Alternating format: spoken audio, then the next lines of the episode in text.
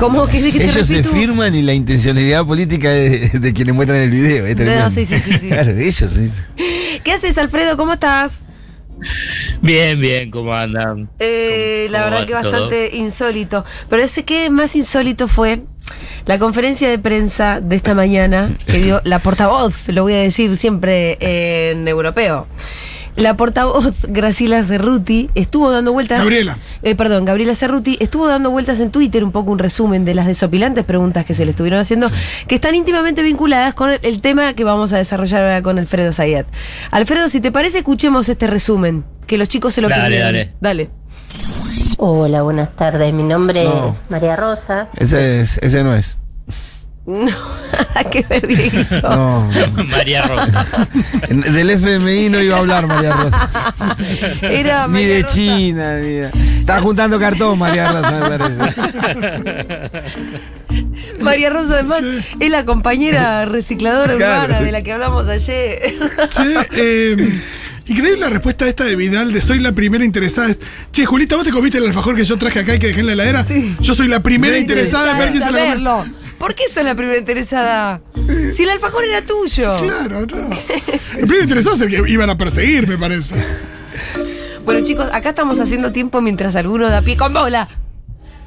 Y la Armada Brancaleone ahí afuera. Em, bueno, Alfredo, ahora vamos a escuchar un poco. ¿Vos pudiste ver esa.? El gobierno busca segmentar por barrios, hablo de la ciudad o del AMA en general, y no por eh, grado de consumo, es decir, por qué se va a quitar el subsidio a alguien que tiene un monoambiente en, en Palermo, por ejemplo. ¿No le parece que mm, fueron desmedidos los Mercado. elogios del presidente Fernández tanto a Putin como a Xi Jinping? Dos eh, eh, líderes que además son violadores seriales de derechos humanos. No recuerdo, a pesar de haber acompañado al presidente en la gira, cuáles fueron esos elogios. ¿Usted me los puede recordar?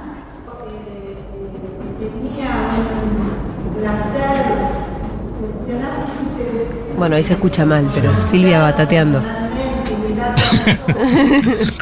En el caso de Xi Jinping es un elogio específico al Partido Comunista.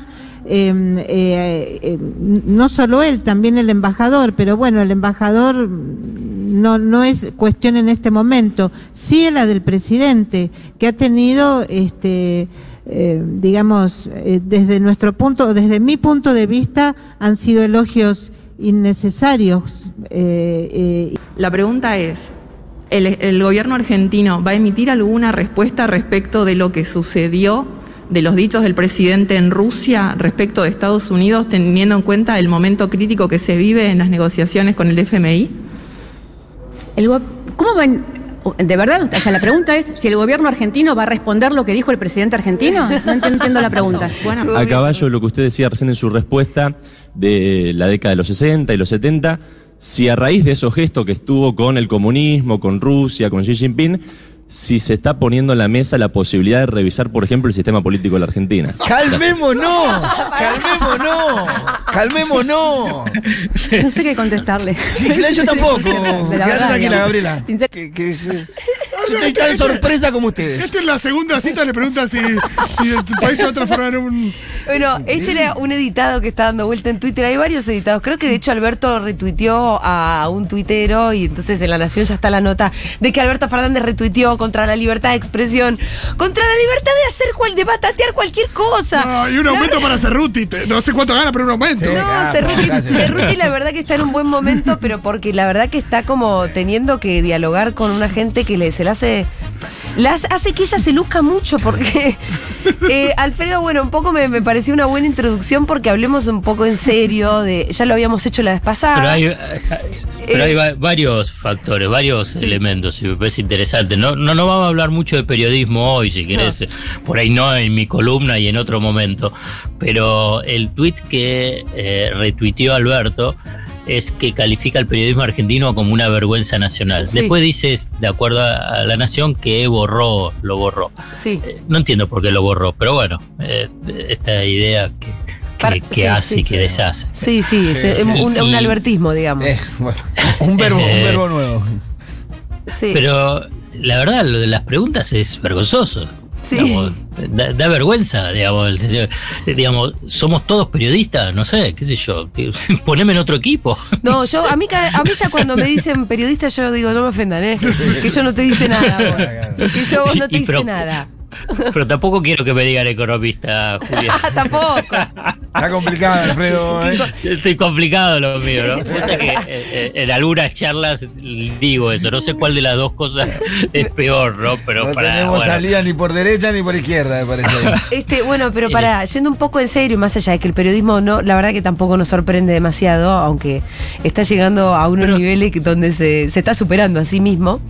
Eh, es cierto que sorprendió un poco, y de hecho lo dijimos nosotros la vez pasada, yo estaba desde casa y estaba un poco distraída porque no me sentía bien, pero a vos también te había sorprendido un poco. em, la gira por Rusia y China, sobre todo las- unas expresiones como muy elocuentes del par- de parte del presidente, que eh, en plena negociación con el FMI, donde todos sabemos que el socio mayoritario es Estados Unidos, fue fuerte, fue sorprendente. Es son gestos em, que no pasan desapercibidos, lo que no nos hace comunistas, ¿no? Claro.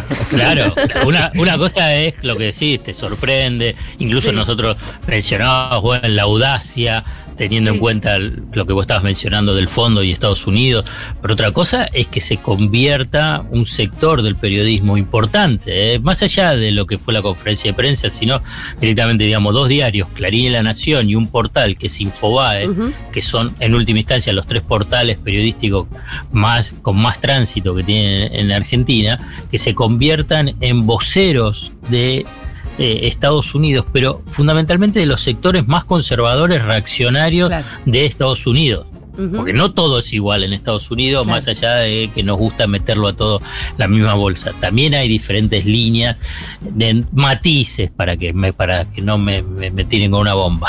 Matices dentro de lo que sería eh, el poder en Estados Unidos. Y, y estos diarios están como locos. Como. Pero es a mí me sorprende, digamos, me sorprende. De- Pero- pero dentro hay una cosa que te quiero preguntar. 35 Nunca, nunca tuvieron así esas posiciones tan, pero tan abiertas, incluso durante lo que fue el gobierno de Néstor Kirchner. Em, eh, yo te quiero preguntar, Alfredo, porque decís, bueno, se están mostrando voceros directamente, ¿no? De los intereses norteamericanos. Pero al mismo tiempo, si son voceros, es porque hay alguien que les está bajando una línea. Yo a veces creo que ni siquiera, quiero decir, como que hacen más de lo que les piden. ¿O acaso sí está el Departamento de Estado pidiendo y bajando línea y pidiendo que se castigue al gobierno argentino por esta gira? Así en No. concreto. No, no, no lo está pidiendo. Incluso si lo lees con detenimiento, la nota, esto que dice preocupación y malestar del gobierno de Estados Unidos por las críticas de Alberto Fernández, que es una nota que escribió Jorge Liotti, Sí. que en general, que en general te quiero decir, para hacerlo uno entre paréntesis, en general es de lo más rescatable dentro de la nación a nivel de la información Claro. y rigurosidad de lo que escribe. Digamos, si vos me decís en la nación qué leo, yo leo a Liotti, lo leo a Pani y, y para de contar. Sí. Entonces, pero entonces acá habla, dice, con un funcionario de alto rango del Departamento de Estado. Pero si vos lo lees, el, el- el tipo, para traducirlo, tampoco dice, ah, bueno, vamos a invadir Estados Unidos. Bueno, está bien, vamos a esperar que nos comuniquemos a ver qué es lo que quisieron decir. Y bueno, no nos gustó mucho lo que dijo. Igual estamos haciendo un trabajo importante y consultas constantes y regulares con el FMI eh, y otros gobiernos. Y queremos que firme con el, que haya un acuerdo final con el FMI. Y es así como se maneja la diplomacia. Claro. No, no, la, la diplomacia y las relaciones internacionales se manejan de esta forma muy sintética. Yo te digo, no se maneja con los brulotes que se escriben en Infobae o en La Nación o en Clarín o ya, ya ni son brulotes, digamos, la- la- las manifestaciones de ignorancia eh, que fue en la conferencia de prensa. La verdad, no se manejan así.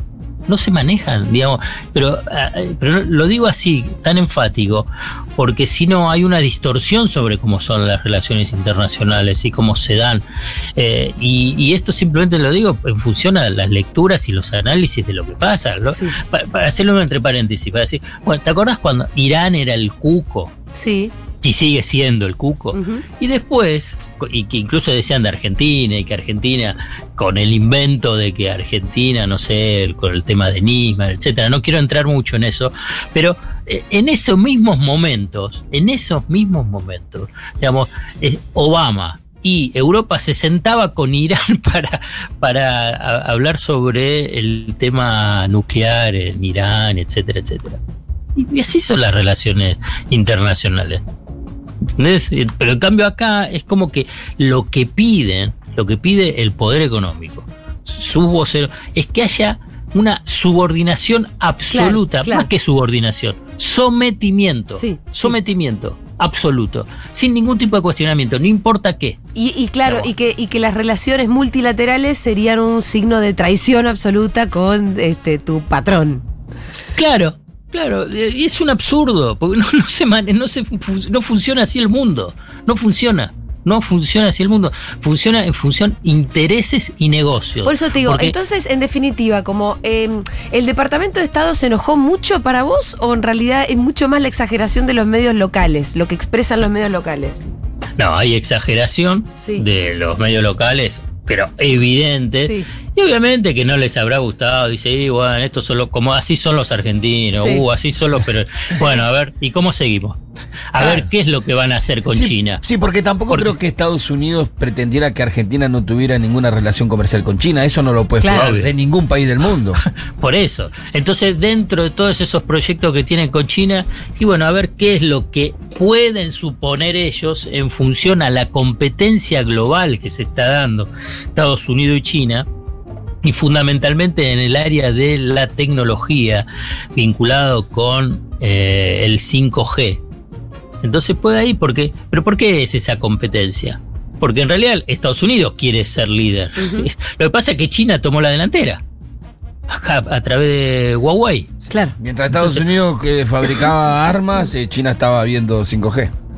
Claro, pero, pero me entendés que es una, es una puja global sobre la hegemonía y que claramente si tenés que China avanzó, pues no es que a través del 5G eh, Huawei y China va a pasar a controlar a la Argentina o a cualquier país donde tome la tecnología 5G. Vos- vos Uno puede decir, a ver, decime qué país cercano, muy cercano, vos lo ves con un alineamiento importante con Estados Unidos, país vecino. Vecino, Eh, bien vecino. Chile. Chile, Chile. Bueno, vos sabés que Chile, dentro de América Latina, es el primero que firmó el acuerdo con el 5G de, de Huawei. Bueno. Y no hay una invasión de los Marines a Chile. Porque, y aquí quiero ir a ese punto sobre lo que es la gira de Rusia y China y la relación con Estados Unidos. Hay negocios, relaciones internacionales más negocios. Y esos negocios son de los países, pero íntimamente vinculados con sus grandes empresas. En general, casi todas, para decir todas las potencias, hay una comunión muy, muy fuerte, muy fuerte entre lo que es gobierno y las grandes empresas, las multinacionales. Y que, por consiguiente, en ese tipo de reuniones, los gobiernos actúan, si querés, como intermediarios. ¿Pero por qué? Porque ¿qué piensan? Si crecen esas empresas, genera más empleo, más crecimiento. En China se da la particularidad que esas empresas son estatales o tienen una participación del Estado muy, muy eh, relevante. Te, te doy un- un- una anécdota que me A contaron, no en esta negociación del Club de París, para dar cuenta de esta cuestión de la unión entre gobiernos y multinacionales. Entonces, en, el gobierno de eh, Cristina Fernández de Kirchner estaba la negociación con el Club de París, ¿no? Axel Kicillof. Y entonces cuando iban a fueron a Alemania, hicieron giras en Alemania y en Francia, y cuando se encontraban con los presidentes, las máximas autoridades, y con el ministro de finanzas de cada uno de los países, voy a decir, bueno, vamos a sentarnos, bueno, ¿cómo vamos a refinanciar la deuda con el Club de París? Lo primero que hablaban no es sobre la deuda de París. Agarraba el alemán y, o, o la alemana, le decía, eh, ¿cómo avanza la represa de Chihuidos donde hay una empresa alemana, y no me acuerdo el nombre, eh, que quiere participar y para la, para la provisión de las represas? ¿Te das cuenta que no tiene nada que ver con el Club de. París? Sí, negocios. Nada que ver. Negocios. Pero, pero, pero ¿entendés cómo es la, cómo funciona la lógica? No es que vas a- vos- va un gobierno, un, un país periférico, endeudado, vulnerable, débil, con fragilidad financiera, a ver, podemos refinanciar esta deuda. Sí. Y los tipos te dicen, ¿a qué viniste? Bueno, esto lo vemos después. Eh, ¿Cómo va la para este negocio, para esta empresa? ¿Entendés? Así funciona, pero así funciona con todo. Digamos, con los alemanes, con los franceses, con los italianos, con los españoles, con los rusos, con los chinos y también con las empresas de Estados Unidos. Y esto es lo que es para tratar de entender las lógicas de cómo funciona, cómo si querés, cómo funciona el mundo y cómo funciona en ese eh, y la irrelevancia para volver al punto de la gira esta de Rusia y China, que de, Alberto Fernández y con y con China me parece importante porque ahí también para incluirlo de Estados Unidos, la economía argentina es competitiva en cuestión de lo que produce y lo que puede eh, importar de Estados Unidos. En cambio, con la de China es complementaria. Para hacerlo de una forma muy sencilla. Argentina produce soja. Sí, y China necesita soja. Estados Unidos no necesita soja. No, tiene. Tiene. Sí. Lo mismo que es, eh, soja, trigo, maíz. Entonces, ahí te da una relación de subordinación. Porque entonces es, si vos tenés esa, esa relación exclusiva, privilegiada con Estados Unidos, lo único que te queda es importar las cosas de Estados Unidos, porque no le puedes vender nada. En cambio, con China tenés la posibilidad de la complementariedad. Esto es uno de los puntos importantes. Y lo segundo, para las obras de infraestructuras, para obras de desarrollo que te hace de crecimiento y de generación de empleo, sin ser filántropo, porque los chinos no son filántropos, son durísimos en la negociación.